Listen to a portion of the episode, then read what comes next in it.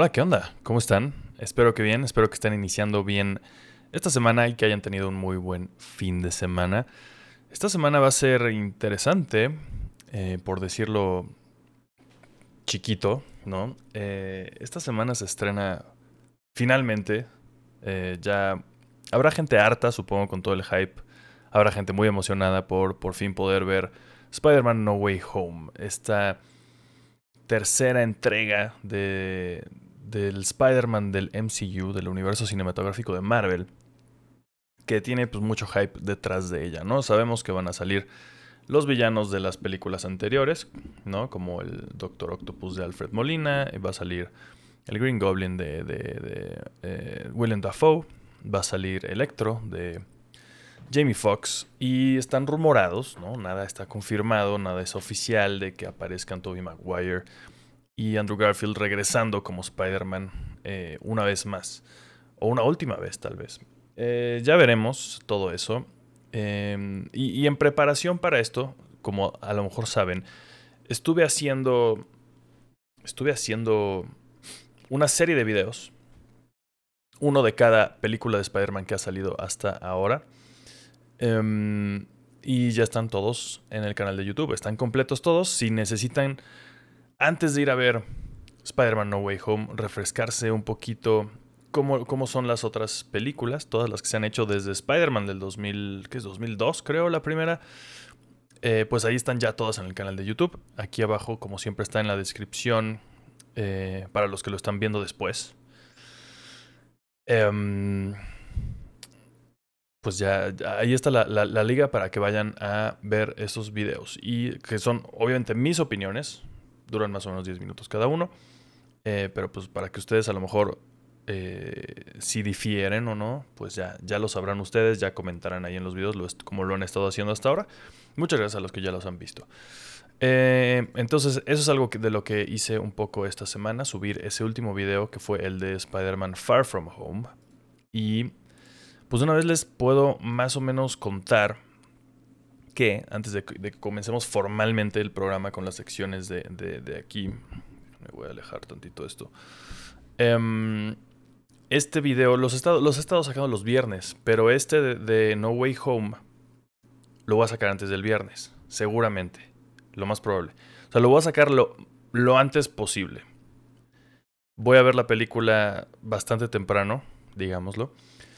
Eh, así que voy a tener tiempo de probablemente hacer un video em, antes del viernes. Y yo creo que sí, lo, voy a querer sacar lo antes posible. Y estoy planeando que ese video sea algo así como primeras impresiones. Em, y va a ser sin spoilers. Para que... O sea, yo no voy a confirmar nada en ese video. A menos de que no, lo sé, díganme aquí a los que están conectados en el chat o, después si, si, lo, si ven esto temprano. Eh, díganme en las redes o en los comentarios en YouTube. Pero si les parece esa idea, pero a mí se me hace lo más sensato hacer todo el video sin spoilers y guardar a lo mejor al final una sección con algunos spoilers que sean también nada más mi primera impresión de la película de Spider-Man No Way Home. Y ya después mi, plan es hacer un especial que dure una hora o más, ya veremos, depende, depende también cómo, cómo esté el asunto con la película y cómo estemos todos los que estemos en el panel que junte para platicar de esta película. Pero esa es mi intención. Ahorita lo antes posible, esta misma semana, eh, sacar mi, primer, mi video de primeras impresiones sin spoilers, con una pequeña sección con spoilers al final. Obviamente claramente avisado. Y después ya un, un especial completo de, de, una hora o más, con todos los spoilers, con todas las opiniones de mis amigos y mía y demás. Entonces, más o menos es el plan para que sepan cómo va a estar ahorita el contenido. Aquí hablando de contenido, hoy tenemos el estreno de una sección que eh, la, semana pasada les estuve más o menos adelantando y ya. Aterricé luego, luego de repente hizo clic en mi cabeza qué tenía que ser esta sección, o al menos por ahora qué va a ser. Les voy a decir en este momento que, eh, cómo se llama y la sección, con eso vamos a cerrar el programa. La sección se llama Me mama el siglo XXI. Si me siguen en Twitter, arroba Willy Holland, eh, a lo mejor saben más o menos por dónde va, porque tengo como una serie de tweets que, en los que uso ese hashtag, que no sé si, si soy el único que usa ese hashtag, pero bueno, uso, pongo el hashtag me mama el siglo XXI. y comparto algunas cosas con eso. De repente, esporádicamente lo hago. Ahorita eh, ya lo haré a lo mejor más, más seguido y eso se volverá más o menos parte del programa. Entonces con eso vamos al final, pero antes también vi un montón de cosas. Hoy vamos a hablar de Get Back, este documental de los Beatles, vamos a hablar de The Matrix, vamos a hablar de Tic Tic Boom, esta película que está en Netflix, producida por Netflix. Vamos a hablar de mm, varias otras cosas que vi. Vamos a hablar de Cowboy Bebop, una tal vez una última vez y de otras cositas chistosas. Entonces, em, pues, pues empecemos de una vez.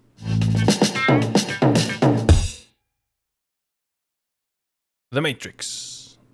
1999, esta legendaria película que pues está un poquito otra vez de moda porque ahorita dentro de una semana y cachito, creo que el 22 de diciembre de 2021 se estrena The Matrix eh, Resurrections, se llama, la, la, que sería la cuarta parte de, de esta serie de The Matrix. Em, y por eso, esta semana, no sé a partir de cuándo, pero esta semana estuvo en el cine o está en el cine la primera parte de Matrix. Entonces, chequen si todavía sigue en el cine. Y vaya, si ustedes están ahorita yendo al cine, están cómodos yendo al cine, vayan y véanla. Yo, como ya les he contado, pues, tengo la oportunidad de ir muy temprano eh, en horarios de freelancer. Eh, no tengo horarios de oficina, entonces puedo ir temprano al cine. Casi siempre voy y está vacío. Esta vez fui, éramos tres personas en una sala bastante chiquita, eso sí. Pero éramos tres personas, de las cuales una se salió. y nos quedamos una señora como de sesenta y tantos y yo viendo The Matrix. Eh, les quería contar un poco esa experiencia porque es curioso que yo, yo como que rara vez vuelvo a ver películas. Solamente cuando son algo así, ¿no? Como algo tan, tan cabrón, tan importante. O que simplemente pues pues la, la, vuelvo a ver, pero no, no soy ese tipo de persona que, que, que, vuelve a ver películas mucho, que digamos, o sea, incluso las de Spider-Man, que es mi personaje ficticio favorito, pues las he visto a lo mejor, ninguna la he visto yo creo que más de cinco veces. Yo creo que Into the Spider-Verse ah, probablemente sea la, la, que más he visto y que es de las más nuevas, ¿no? Pero yo creo que la he visto cinco veces, ¿no? Eh, entonces, no sé, no, soy ese tipo de persona, pero me gusta mucho esta idea de volver a ver las cosas en el cine, que verlas cuando no te tocó. O sea, en, el año 2000, déjenme pensar, en el año 2000 yo tenía como 11 años, 12 años, algo así. Eh, no creo haber ido a ver The Matrix al cine, no que yo me acuerde. Entonces, la verdad no sé cuándo vi por primera vez esa película, pero definitivamente, o bueno, no sé, yo creo que esta fue la primera vez que la vi en el cine. Y después de, obviamente, ya más o menos saber de qué va, pero también tenía mucho, mucho de no verla. Qué cosa tan chingona es The Matrix, la primera, ¿no? Em, he estado subiendo reseñas de las películas que he estado viendo a Letterboxd. Si usan esa madre, por ahí me pueden buscar. Hago siempre reseñas muy, muy, muy cortitas, o sea, una o dos oraciones, a lo mucho dos oraciones. Trato de que a lo mejor sean chistosas o que tengan algún insight interesante. Y en esta, eh, y también les pongo una calificación. A esta le puse 4.5 estrellas de 5. Solamente yo le quitaría la quinta estrella. Spoilers de The Matrix de, hace 20 años, ¿no? Pero em, hay algo que, que, les quería decir, como The Matrix se me hace una cosa perfecta. E, es una película increíble. Está lograda increíblemente, está grabada increíblemente, está actuada muy bien. Tal vez actuaciones podrían mejorar algunas un poco, pero en general e, e, es, fantástica, es, sigue manteniéndose perfectamente fresca 21, 22 años después. Excepto por lo menos a mí, para mí, el, hay una, en la parte en la que Neo muere, ¿no? Así le dan unos balazos ahí el agente Smith. Y Neo muere. Y bueno, dentro de la Matrix, ¿no? Y luego Trinity fuera de la Matrix en su navecita espacial. Eh, bueno, su navecita, no están en el espacio. Eh, le da un beso y lo revive. O sea, no mames, gente. Bueno, está bien, es, como va, va, va. Según yo, es para mí, eh, viéndola, habiéndola vuelto a ver esta vez, ese fue el único detalle que dije, ay, qué, qué, qué hueva. Y ese fue como casi, casi todo el rol de Trinity en esta primera película, ¿no? Su, destino, literalmente lo dicen, su destino era enamorarse del elegido Y supongo que su destino también era revivirlo y que entonces ya tuviera poderes ya que revivía. Entonces está bastante tonta esa, esa parte me parece, pero fuera de eso es perfecta y, qué, qué, chido verla en el cine y escuchar también toda esa música pre-2000era, eh, medio darketona. O sea, está Rob Zombie ahí, Marilyn Manson.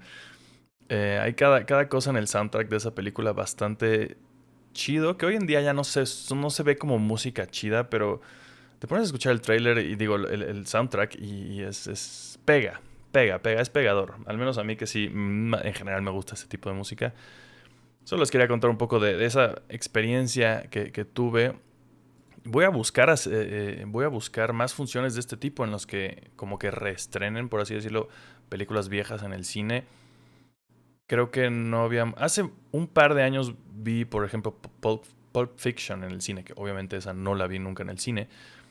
Y sí, recomiendo muchísimo ver películas viejas en el cine. Aunque es caro, ¿no? O sea, esto me costó lo mismo que ver una película nueva.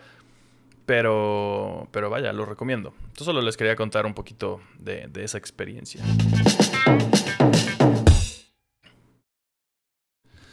Ahora, eh, mencionemos última vez, yo creo, ya en el podcast, ya para qué. Cowboy Bebop, esta eh, adaptación del fantástico anime de, los principios de los, no, de, los noventas también todavía, que, habiendo por ahí, eh, compartiendo década con The Matrix, de hecho, aún. Eh, se hizo esta adaptación live action por parte de Netflix. La semana pasada, creo.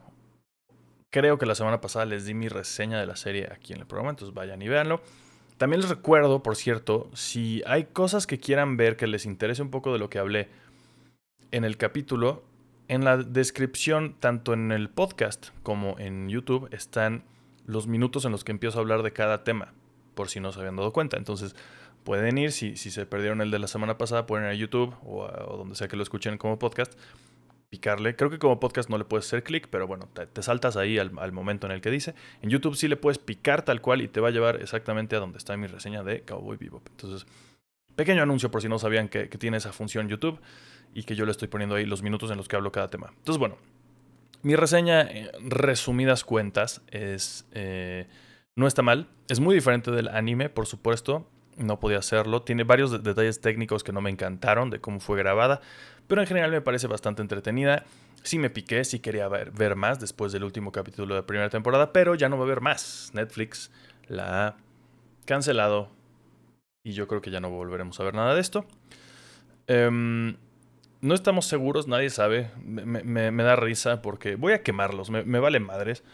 Hace rato en... Déjenme corroborar, antes de quemar a alguien, déjenme tratar de corroborar. Porque neta me caga que hagan eso. Atomics.bg, los, los estoy viendo, Atomics. Publicaron hace rato. ¿Por qué cancelaron el live action de Cowboy Bebop de Netflix? Aquí te lo contamos. Si ponen su liga a su sitio, como pues así funciona, ¿no? Es un sitio web. Y entonces o sea, eh, el tercer párrafo de su artículo dice, por el momento no hay información oficial sobre el presupuesto. O sea, ellos solamente están aquí eh, asumiendo que la cancelaron porque fue muy cara.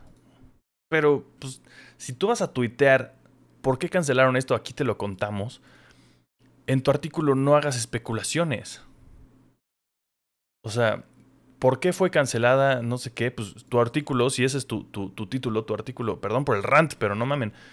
Si, el título de tu artículo es ¿por qué cancelaron no sé qué? Pues tu artículo debe tener la respuesta, no una pinche adivinación que se te ocurrió. Entonces, bueno, nadie sabe, era el punto, nadie sabe por qué se canceló exactamente, pero pues Netflix cancela cosas, a Netflix le gusta cancelar cosas aunque tenga fans.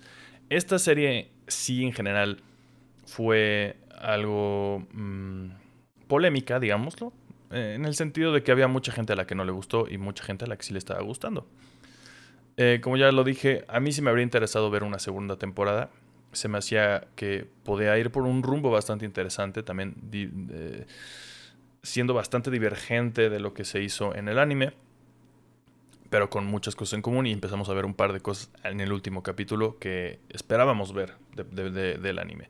Es que ya no va a ser, ya la cancelaron y esto como que da un poco de miedo. ¿no? Eh, por ejemplo, ahora viene, hemos hablado, ¿no? Ya antes de, live action de One Piece, que apenas van a empezar a grabar en algún momento, lo están preproduciendo ahorita, apenas anunciaron a los actores que van a aparecer. Ya la veremos como dentro de un año más, tal vez. Eh, del manga más vendido de la historia.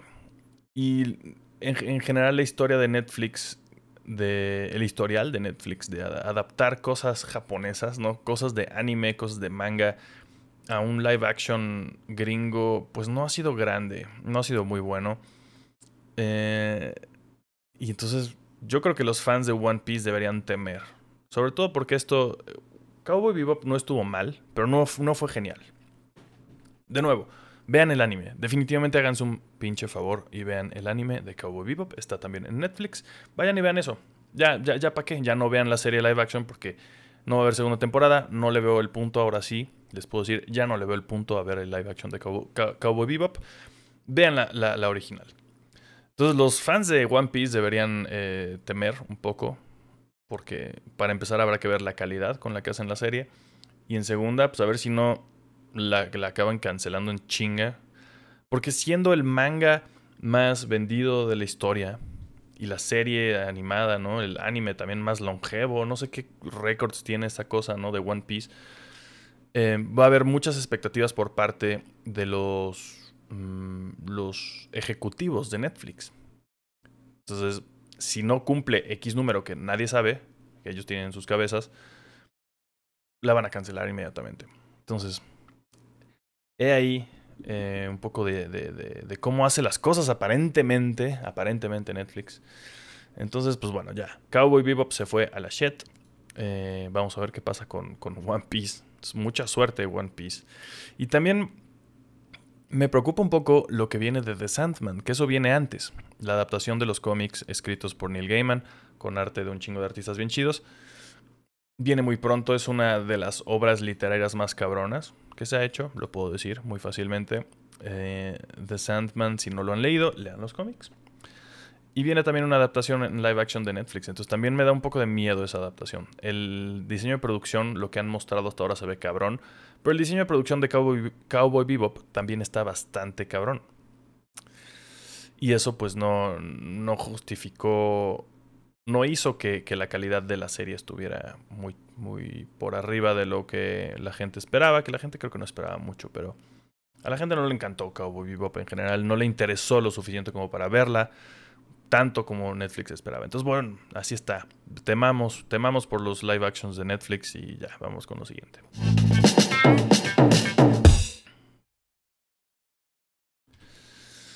Tic Tic Boom.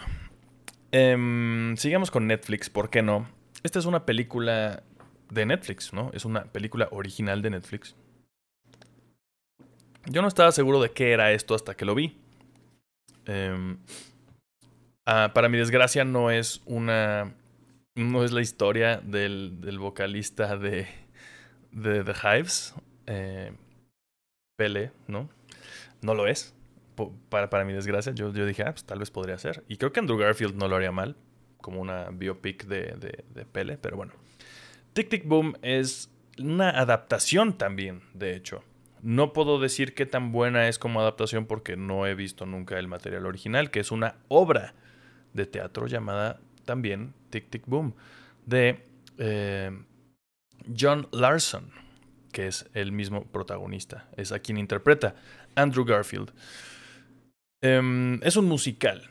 Es algo que yo tampoco. O sea, yo en general no sabía que era Tic Tic Boom. Dije, he escuchado cosas, he visto cosas en Twitter de Tic Tic Boom, es nuevo, vamos a verlo, vamos a estar al corriente, vamos a, vamos a participar en la comunidad, vamos a participar en la cultura general de hoy en día. Y dije, vamos a ver esta madre. Me tardé tres sesiones para ver esta, esta madre. Eh, no, no, no, quiero ofender a nadie porque, porque realmente más bien lo único que puedo decir es que no fue para mí. No es un mal, no es un mal producto, eso sí se, lo puedo, se los puedo decir. Pero es la cosa más cursi que he visto en mucho tiempo. Mucho, mucho tiempo. Y no, no solo por ser... Un, o sea, un musical no necesariamente tiene que ser cursi. Pero este lo es. Y mucho. Em, aparentemente así era John Larson. Porque también al final de, de la película, del musical, nos ponen escenas del original. De, de, no sé en qué años salió esto, al principio de los 90, una cosa por el estilo. Em, John Larson, para los que no lo ubican, igual que yo no lo ubicaba para nada, pues lo único que me dice a mí es que es el güey que escribió Rent, este musical de Broadway, que es uno de los top 5 más famosos, supongo. Eh, John Larson escribió Rent. Yo no sabía eso, entonces es esto. Solo que esto no, es, no es necesariamente la historia de la vida de John Larson, porque aparte John Larson murió antes de que se estrenara Rent. ¿no? La escribió, se la compraron los productores, no sé qué, y luego justo antes de que se estrenara, se murió. Em, tiene una historia, o sea, la historia es buena. Lo, puse, de hecho, esto en, mi reseña en Letterboxd, por si quieren ir a seguirme por allá. Eh, me habría gustado mucho más ver una película, no un musical. Eh, de esto, porque la historia está, está buena, ¿no? O sea, tiene, tiene buenos personajes. Andrew Garfield lo hace increíble. Eso sí, o sea, eso lo rescata muy cabrón. Andrew Garfield lo hace muy, muy bien. Eh, pero yo creo que esto sí, definitivamente solo traten de verlo si les gustan los musicales. O sea, no solo si los toleran, si les gustan. Si les gustan las películas cursis. Y en específico, si son, o sea, si son fans de Broadway, ya la deben haber visto. Yo no tendría que por qué decirles. Si de casualidad alguien de ustedes o alguien que conocen es fan de Broadway y no se ha enterado de esto, se me haría muy raro. Pero bueno, vean Tic Tic Boom si son muy fans de Broadway. Fuera de eso, entonces tenemos como, como positivo eh, todo, la, cinematografía, todo, todo está bonito. Las actuaciones de nuevo, los personajes me gustaron bastante. Las partes donde no hay canciones. Voy a sonar como el güey, ese güey, que, pero no, juro que no lo soy. No, no, me molestan los, los musicales, pero este Dios está, eh, está, en cursi. Y en teoría son las mismas rolas que escribió John Larson, ¿no? O sea, es, es la obra, es él, la obra de Tic Tic Boom, es John Larson narrando su historia como escritor de, musicales. Entonces te cuenta cómo él estuvo años y años y años escribiendo una obra para que no se la compraran, etcétera. O sea, tampoco les voy a contar todo, ¿no? A pesar de que son hechos reales que, ya la gente que sabe, sabe que, que sucedieron. Eh, y no llega, por ejemplo, la obra Rent, porque esta obra es, Tic Tic Boom es la obra que sacó Larson antes de Rent. Entonces, hasta ahí llega prácticamente la historia. No es ni siquiera así como su biografía, sino es tal cual. Así era la obra, era él sentado en un piano, hablando y también después cantando, narrando parte de su historia. Es un formato interesante, pero no, no, no, no yo simplemente no conecto mucho con la forma de narrar de, él, o tal vez con la persona de Larson. Eh, eso, solo se me hace un güey muy cursi, supongo. Y por eso no, no fue lo mío. Pero, de nuevo, no, no, no creo que sea un mal producto para nada. Simplemente no es nada para mí. Entonces, si a ustedes todo eso que dije les gusta, vayan y vean Tic Tic Boom. Si no, ahora lo saben y ahora saben qué demonios es esto. De lo que bastante gente estuvo hablando, por lo menos hace dos semanas. Sí me tardé un poco en verla. Y de nuevo, la tuve que ver en tres pedazos. Bueno, en parte porque de repente me interrumpía gente un poco. No, porque me costara muchísimo trabajo, pero una de esas tres veces sí la paré de ver porque dije, ay no, ya me aburrí un poco. Luego, luego le sigo. Y no es que esté muy larga, creo que dura como dos horas. Pero bueno, eso más o menos a grandes rasgos fue para mí. Tic Tic Boom está en Netflix. Estelarizada. Ah, y no lo mencioné, es dirigida por Lin Manuel Miranda. Que yo tampoco sabía eso, hasta que vi los créditos finales de la película, así, dirigida por Lin eh, y, adaptada por Lin Manuel Miranda, ¿no? Este güey de Broadway, ¿no? Ahora es como el nombre más grande en los musicales desde que hizo Hamilton hace unos años. Eh, hizo también ya cosas con, Hizo, no sé si Moana, alguna de estas películas de Disney, no, no estoy seguro de cuál. Yo no las he visto, o Pixar, no sé ni cuál pero, pero es un nombre muy grande dentro de los musicales. Eh, él lo dirigió y pues aparentemente también es un güey muy cursi. Solo no fue para mí, ahora lo saben. Veamos qué, qué sigue por aquí. Get Back, algo que sí me gustó que vi esta semana. No lo vi todo porque también de nuevo llego un poco a ciegas a ver esto, supongo. Eh, dije, ah, bueno, eh, sé que es un documental de los Beatles. Get Back, The Beatles. The, Beatles, Get Back, supongo que se llama. o se llama solo Get Back, no lo sé. Em, está en Disney Plus. Son tres capítulos, dije, a huevo, me lo he hecho todo este fin de semana. Solamente son tres horas. Pero, oh sorpresa, el día que me siento y prendo el Disney Plus y la chingada, y voy a ponerle así de play, veo que cada capítulo dura dos horas y media. Entonces dije, no, o sea, dije, nope, eh, yo creo que ni la voy a ver. Al menos no me va a dar tiempo de verla antes de, de, este programa. Yo la quería terminar para hablarles de ella aquí en el programa. Probablemente les vuelvo a hablar ya que la termine. La cosa es esa. No la terminé de ver, solamente vi el primer capítulo. Dura dos horas y media. Lo vi ayer. Em, y debo decir que no solamente es para fans de los Beatles. Si son fans de los Beatles, por supuesto que tienen que ver esto. ¿Qué demonios es Get Back? Eh, es dirigida por Peter Jackson. Dirigida en el sentido de que tomó él, bueno, eh, eh, su, él y su equipo tomaron material que se grabó en el momento previo a la presentación de los Beatles en el, en el hecho, esta famosa presentación y la chingada. Eh, ellos habían regresado de la India, estaban preparando un show y es todo un drama. Hacen el show, no hacen el show, uno se sale, regresa, eh, Yoko ya está por ahí, ¿no? Eh, es una etapa bastante interesante de los Beatles. Y es simplemente ellos estaban preparando un show. Iban a, y son las sesiones de Get Back. Y entonces son ellos tienen creo que dos, tres semanas, dos semanas para escribir todo un disco prácticamente y presentarlo en un show en vivo. Y entonces tú ves todo, no hay nadie narrando nada. Tú solo los ves a ellos, a los cuatro Beatles, a sus managers, a sus eh, otros músicos, un montón de gente ahí metida en un estudio de cine que les prestaron, escribiendo canciones y de repente ves la magia pasar. Eso está, de verdad, es, es como ver magia pasar enfrente de tus ojos, ¿no? Así llega McCartney y así de empieza a, tararear con un, ritmo ahí, la chingada, y de repente, pum, está la canción ahí de Get Back, ¿no? Con otras letras distintas, también está muy interesante eso, ¿no? Le cambian la letra, le vuelven a cambiar la letra, cambian algunos acordes por aquí, por allá. Ves cómo van construyendo estas canciones míticas frente a tus ojos. Entonces, como dije, recapitulando, para fan de los Beatles es más que obligado. Si no tienen Disney Plus, paguen Disney Plus, vean esto. Si son fans de la música en general, del rock, digamos, a lo mejor más específicamente en general, también yo creo que deberían verlo. Definitivamente. Sobre todo si tan de los dos lados. Número uno, si conocen el proceso creativo de, de, hacer música, esto les va a volar la cabeza. Y si no lo conocen, también les va a volar la cabeza. Y no crean que todo mundo crea canciones de esta forma. Estos güeyes son unos malditos genios. Y ves cómo netas sí son unos malditos genios frente a tus ojos estaban un montón de gente con cámaras grabándolos. Y así está, no hay nadie narrando nada, tú ves lo que te presentan. Obviamente te lo van presentando de ciertas formas, ¿no? Esa es la chamba del, documentarista, en este caso Peter Jackson.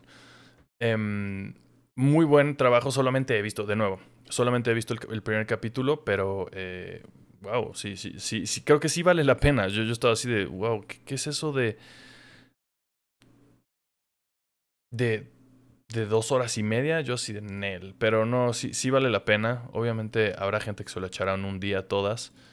Pero yo me lo voy a ir dosificando, eh, pues, bastante... Mm, me lo voy a ir dosificando. No, no, no, tengo mucha prisa por acabar de verlo. Eh, pero se los recomiendo bastante. Bastante, bastante. Eh, si, si les interesa en general un poco la, la música esto parece que es un gran eh, producto, que aparte sí, pues, al final acaba siendo un producto. Al final hay un cliffhanger, ¿no? Al final de esta primera parte entiendes por qué ahí le cortan esta primera parte, te dejan así como de, ay chinga. Y entonces ya en la segunda parte quieres ver qué, qué pasó. Eh, Súper recomendable, entonces ya les contaré cuando lo acabe de ver. Yo creo que les vuelvo a, volvemos a checar por acá. Pero mientras, nice, no lo esperaba, la neta, no esperaba algo, algo que sí les voy a decir también, dura tanto que hay momentos en los que lo puedes dejar un poco solo de fondo, porque son ellos ahí nada más echando desmadre, tocando cosas y echando desmadre literalmente. Entonces son güeyes ahí hablando y la chingada. Recomiendo que le pongan subtítulos eh, porque traté de verlo primero, primero sin subtítulos de ninguna forma y, no, pues los acentos ingleses de estos güeyes a veces eh, no, no, no, jalan para, para, para mí. Y si lo tuve que ver con... Le, puse subtítulos en inglés, supongo, ya con eso. Eh, hay partes en las que de por sí tiene subtítulos, aunque tú no se los pongas. Eh, pero bueno, eh, muy, muy, muy recomendable. Entonces, lo pueden dejar de fondo de nuevo.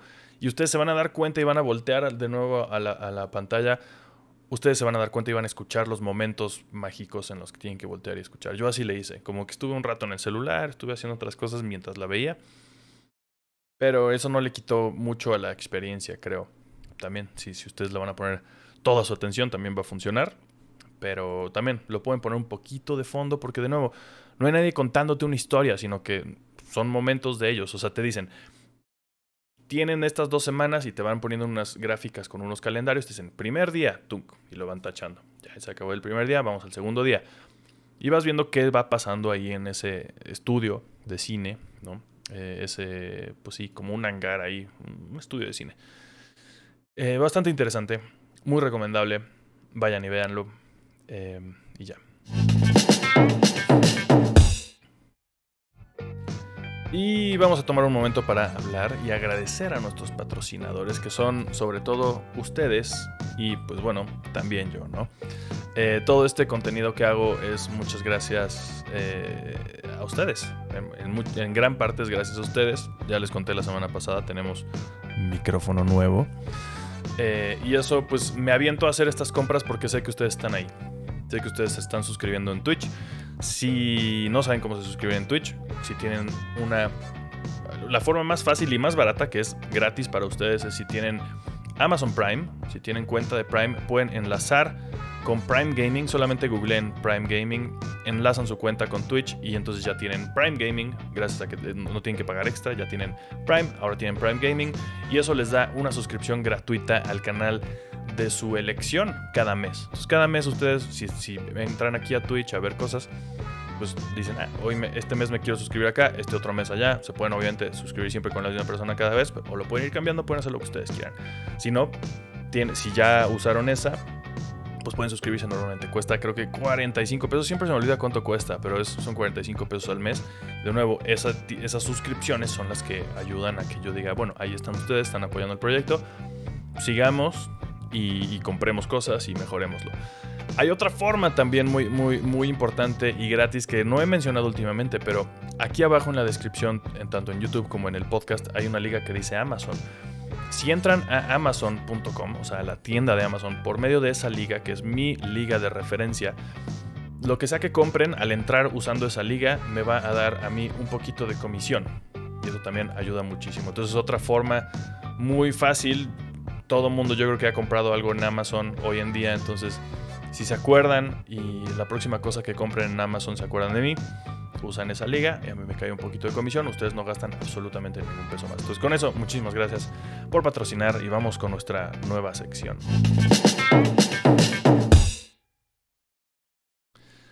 Como dije, la nueva sección se llama Me mama el siglo XXI. Y... Mm, Vaya, la voy a tratar de describir. Eh, por, lo menos como, yo lo, que yo estaba haciendo en Twitter, poniendo ese hashtag de me mama el siglo XXI, eran noticias o notas nuevas de cosas absurdas, sobre todo. Son cosas absurdas que solamente podrían ocurrir en el siglo XXI. Vamos a hacer un poco chiquito esto. Eh, hoy traje dos. Normalmente yo creo que voy a traer solo una, pero hoy les traje dos notas para que más o menos agarren la onda de esta sección y ustedes también me digan si les gusta o no. Se va a parecer un poco, y yo creo que viene también inspirado en hace creo que dos semanas o hace, sí, hace dos semanas que les traje la nota de este Batman en, creo que estaba en Tamaulipas, creo el caso es que en Tamaulipas están encontrando gente amarrada en postes pintados como el Joker, que aparentemente eran ladrones. Entonces alguien está agarrando ladrones ahí y lo está pintando como el Joker. Entonces, ¿podríamos decir que hay un Batman en Tamaulipas? Ese tipo de notas bizarras, extrañas, chistosas, eh, hacen que me mame vivir en el siglo XXI. Porque son cosas que no podrían haber pasado de otra forma. Entonces, a veces son cosas que de verdad me, me dan gusto ya ves, son cosas que son tristes o son extrañas o son raras, pero aún así le dan sabor a la vida. Espero que, me esté dando a explicar un poco. Para empezar tenemos esta nota de, esta semana que solamente pudo haber ocurrido en el siglo XXI. Eh, ubican a... ¿Cómo se llama esto? Ah, déjenme encontrar los nombres bien de estas cosas, ¿no? Kalashnikov Concern, que yo no sabía que se llamaba así la empresa, Concern también, que pues son los principales fabricantes de la famosa AK-47, ¿no? La K en AK es Kalashnikov, ¿no? Eh, y hacen otro tipo de armas, obviamente también. Son fabricantes de armas. Es algo que en general me caga. En general el tema de las armas se me hace terrible. Se me hace bien desafortunado. No deberíamos necesitar armas para nada. Eh, lo mantengo. No, no deberían existir las armas de fuego, pero existen. Y vivimos en un mundo en el que también, por ejemplo, los videojuegos, muchos de ellos tienen armas de fuego. Uno de ellos, eh, en, algún momento, saldrá, que se va a llamar Oceanic, Oceanic eh, desarrollado por unos güeyes que se llaman Ward B, Ward B. Mm, pues estos güeyes de Ward B están desarrollando este juego que se llama Oceanic. El cual, pues es un equipo chiquito, parece que son güeyes que no se dedican full a desarrollo de videojuegos. Ya lo han hecho en otros juegos bastante eh, grandes, pero por el momento este estudio es muy chiquito, es muy independiente, no tienen mucho dinero que digamos. Entonces llevan muchos, muchos años aparentemente tratando de desarrollar este juego, que es como un shooter. Creo que es de primera persona. Tipo un, imagínense un Call of Duty o algo por el estilo, ¿no? Por decirlo burdamente. Disculpen ese golpe. Eh, entonces estos güeyes desarrollan armas, son muy fans de las armas. están haciendo un juego que es más o menos futurista. Creo que se supone que está eh, se desarrolla 200 años en el futuro. Entonces están haciendo, diseñando y haciendo armas virtuales para su juego, pero muy realistas, según ellos. Entonces se toman el, tiempo, aparentemente son muy entusiastas con las armas y saben perfectamente cómo funciona un arma de fuego. Fabrican armas para su juego, ¿no? No, no, en la vida real, sino dentro del juego. Las programan, pues programan armas para su juego que podrían ser plausibles eventualmente en la vida real. Pues en algún momento, y están subiendo videos desde hace mucho tiempo, desde hace meses aparentemente, a YouTube, con, eh, mostrándole al público, que, a su potencial público, que eventualmente comprará el juego cuando salga. De nuevo, esto no es un juego que existe todavía, lo están desarrollando. Y están sacando sus armas ahí, enseñándole a la gente cómo funcionan las armas, porque con los juegos de, shooters es muy importante cómo se sienten las armas. ¿no? O sea, si juegas un Call of Duty, si juegas Escape from Tarkov, em, cosas por el estilo, las armas se siente muy bien disparar. Irónicamente, ¿no? O sea, yo, yo, sé cómo suena eso, me caga ese pedo, pero, pero en los videojuegos es diferente, ¿no? Eh, y entonces eh, es gente que se toma mucho el tiempo de, programar cómo se siente disparar ciertas armas. Cada arma se siente distinta, ¿no? Suena distinto, se ve distinto. Entonces estos güeyes son muy fans de este pedo. Y eventualmente Kalashnikov llegó con ellos, o estos fabricantes gigantescos de armas llegaron con ellos y les dijeron, oye, me, gustas tu, me gustan sus diseños. ¿Quieren hacer una colaboración? y entonces Kalashnikov le dijo a estos güeyes, desarrolladores de un juego indie, que querían hacer una colaboración con ellos y poner su nombre en un arma real. Iba a ser una, una escopeta eh, que ya existe, nada más le iban a cambiar como que la parte de afuera, la carcasa, por así decirlo, ¿no? No iban a desarrollar un arma enteramente nueva, sino que iban a hacer una carcasa que se viera más chida para vender, porque aparentemente eso existe, es algo que también me voló un poco de la cabeza leyendo esta, esta nota larguísima la leí originalmente en, IGN, pero también está en Kotaku y en todos lados que, tenga que ver con videojuegos. Y supongo que también con medios de armas, que obviamente yo no sigo, pero bueno. Pero pues no lo había pensado, pero pues sí, supongo que los fabricantes de armas quieren hacer que sus armas se vean chidas para que la gente las compre sobre otras marcas de, armas. Eso me vuela la cabeza. O sea, entonces, pues, no, o sea, ¿qué, qué es ese concepto tan extraño? Kalashnikov llegó con estos güeyes y dijeron, queremos uno de sus diseños para hacer una escopeta. Y eh, eh, a, cambio, que era? Querían también que en el juego estuviera el nombre de Kalashnikov en esta arma, que también la pusieron en el juego. En el juego. No sé, iban a hacer ahí una colaboración. El caso es que de repente a los desarrolladores del juego ya no, les, ya no les contestaron los correos. Y meses después pasaron, ¿no? Estos güeyes dijeron, bueno, ya se cayó el pedo con Kalashnikov, era una cosa muy rara de por sí, pues va cámara. Kalashnikov anuncia una nueva eh, eh, escopeta eh, llamada Mastodon no sé qué. Mastodon algo. No, ese no, no, olvide. EMP28 Mastodon, EMP28 Mastodon es la virtual. Em, pero Kalashnikov, es que de nuevo, como no sé nada de esto, me estoy confundiendo un poco. Pero sacaron una MP155 Ultima o Última que se ve muy, muy, muy, muy parecida a la del juego. Y entonces aparentemente Kalashnikov le robó el diseño a estos güeyes sin su permiso, hizo un arma real. Así está, así está entonces. Ya todo lo que dije ahorita se resume así. Kalashnikov hizo un arma real con un diseño robado de un videojuego.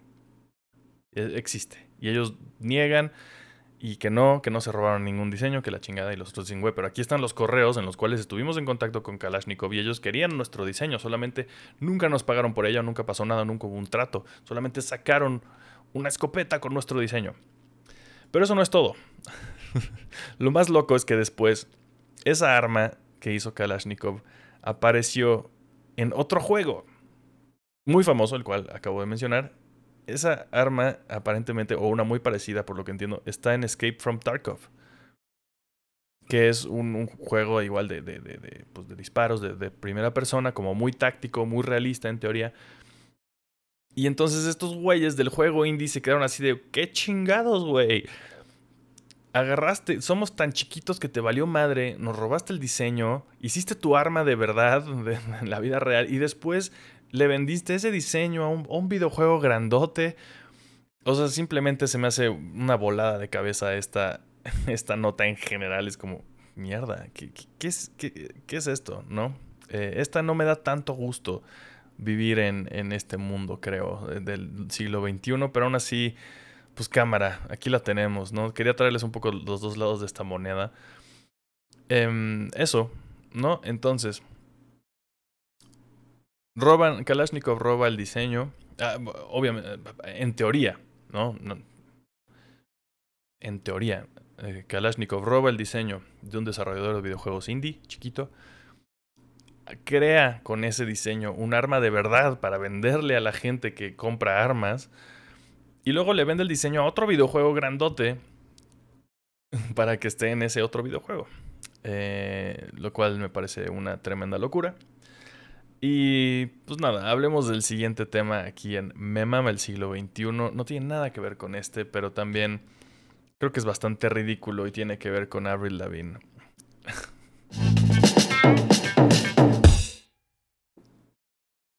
Resulta que Avril Lavigne, si les pregunto cuál es la.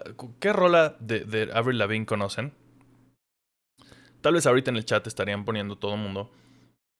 Skater Boy, Complicated, supongo.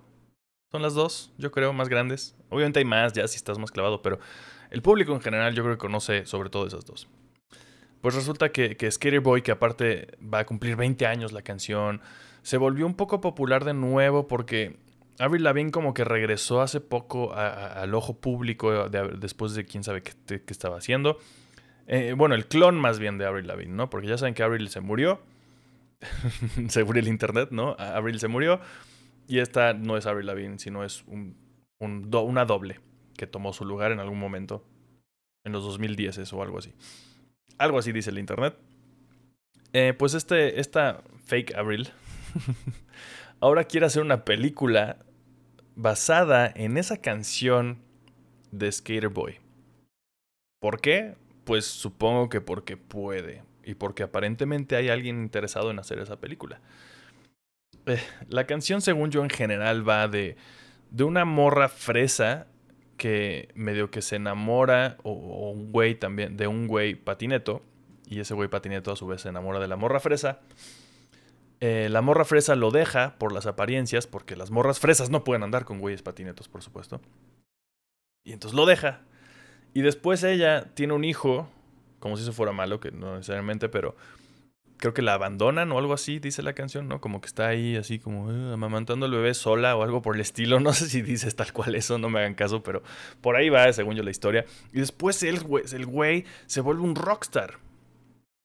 Entonces suena perfecto para una película que pasarían en Disney XD, ¿no? O en Disney Channel. Sería como la película de Hannah Montana o algo por el estilo. Eh, y sería, no sé. Me, daría mucha risa que de verdad sí hicieran esta película. Hasta el momento no hay nadie, no, no es como que realmente haya ya planes súper serios, no que sepamos el público, para hacer esta película, sino que Avril Lavigne lo, lo comentó en un podcast pero resulta que ya había un poco antecedentes de eso y hace unos años sí había habido alguien que se había puesto en teoría a escribir esa película. Algún escritor de Hollywood se había puesto a empezar a escribir esa película. No sabemos si eso sí pasó a, mayores y ahora sí ya se va a volver una película o no. No sabemos Avril si va a aparecer en la película, si la va a dirigir, la va a escribir. Supongo que aparecerá como productora y ya o algo por el estilo. Y entonces creo que eso, el hecho de que conviertan la canción eh, de Avril Lavigne de Skater Boy en un en una película es algo tan ridículo que hace que me mame vivir en el siglo XXI. Y eso es más o menos esta sección eh, con este tipo de notas. Me gustaría mucho que ustedes, ya que vieron más o menos por dónde va el rollo, me mandaran a su vez notas que vean, que crean que van por ahí. Estoy en todos los basureros sociales como arroba Willy Holland. No me busquen en Facebook, no los voy a aceptar. No quiero más amigos en Facebook. Tengo exactamente 666 amigos en Facebook. Ya está llena la cuota, amigos, lo siento. Pero me pueden seguir en otros lados. Estoy en Twitter e Instagram. Con eso, vamos a terminar el programa. No sin antes eh, recomendarles también, de nuevo, ya lo he hecho, pero voy a hacerlo porque acabo de terminarlo de leer ayer. Y creo que me di cuenta de que nunca lo había terminado de leer, pero acabo de terminar de leer Hawkeye escrito por Matt Fraction con arte principalmente de David Aja, pero también está Javier Pulido y no sé qué tanta gente por ahí. Annie Wu, un montón de otros artistas chidos. Em, la serie de Disney Plus de Hawkeye está muy basada en esto, pero no tanto. O sea, sí, sí va por otro lado totalmente. Clint Hawkeye es muy diferente aquí que, que, que en el MCU. ¿no? En el MCU es un güey de es un güey de, como de familia y aquí es un güey soltero y tiene pedos con chavas y todo el tiempo está metido con una chava diferente. Em, pero es un gran cómic, es, es prácticamente revolucionario para ser un cómic de Marvel sobre todo, porque tiene un sabor muy indie, eso es lo que creo que fue muy distintivo cuando salió por ahí de 2013, 2014, algo por el estilo. Fue muy distintivo porque parece un cómic indie, un cómic independiente si no ubican los cómics independientes, pues, piensen en, en, el cine de arte o el cine independiente. Es más o menos, siento que es una comparación bastante eh, sensata, ¿no? Comparar, eh, digamos que el cine hollywoodense son los cómics mainstream, incluyendo a los superhéroes, y, el, y, los cómics indie pues son más o menos lo que va con el, pues igual, el cine independiente que a lo mejor son, son historias más cortitas, un poquito más centradas en el mundo real, con visuales distintos, ¿no? Y estos visuales, para los que lo estén viendo en este momento, eh, pues ya sea en YouTube o aquí en Twitch, esto no se ve como un cómic de Spider-Man, por ejemplo, lo que les estoy mostrando en este momento en la cámara. Eh, se ve bastante distinto. Tiene una paleta de colores también muy, muy distintiva. De ahí salió todo el look de la serie de Hawkeye. Todos esos morados, azules y demás que están usando salieron precisamente de aquí. La historia es muy buena, eh, los personajes están muy bien desarrollados, tiene un rollo con los diálogos bastante interesantes. Hay varios, varios números que son em, en silencio, silenciosos, eh, mudos. Hay varios números mudos en los que no hay diálogo, solo hay señas o hay dibujitos nada más, ¿no? Eh, es un gran, gran cómic. De nuevo, no puedo dejar de, recomendárselos. Con eso, pues cerramos eh, el día de hoy. Díganme entonces también eh, si les gustó esta nueva sección de Me Mama el siglo XXI. Tal vez ni siquiera les gustó. Si les gustó, háganme llegar las notas que crean que puedan caber ahí. Notas medio bizarras, medio divertidas, medio tristes tal vez también. ¿Por qué no? Y con eso terminamos el día de hoy. Les recuerdo entonces también, de nuevo, que... Mm, ah, también tengo otra cosa que contarles antes de que, de que terminemos. Voy a... Vamos a hacer una pausa en el programa, un par de semanas. Yo creo que dos o tres, a lo mucho tres semanas eh, por las fiestas. Eh, para empezar, no voy a estar aquí en la ciudad. Y después también, en general, el contenido en estas fechas suele suele ser visto por mucho menos gente, entonces igual aprovechamos todos para descansar un rato.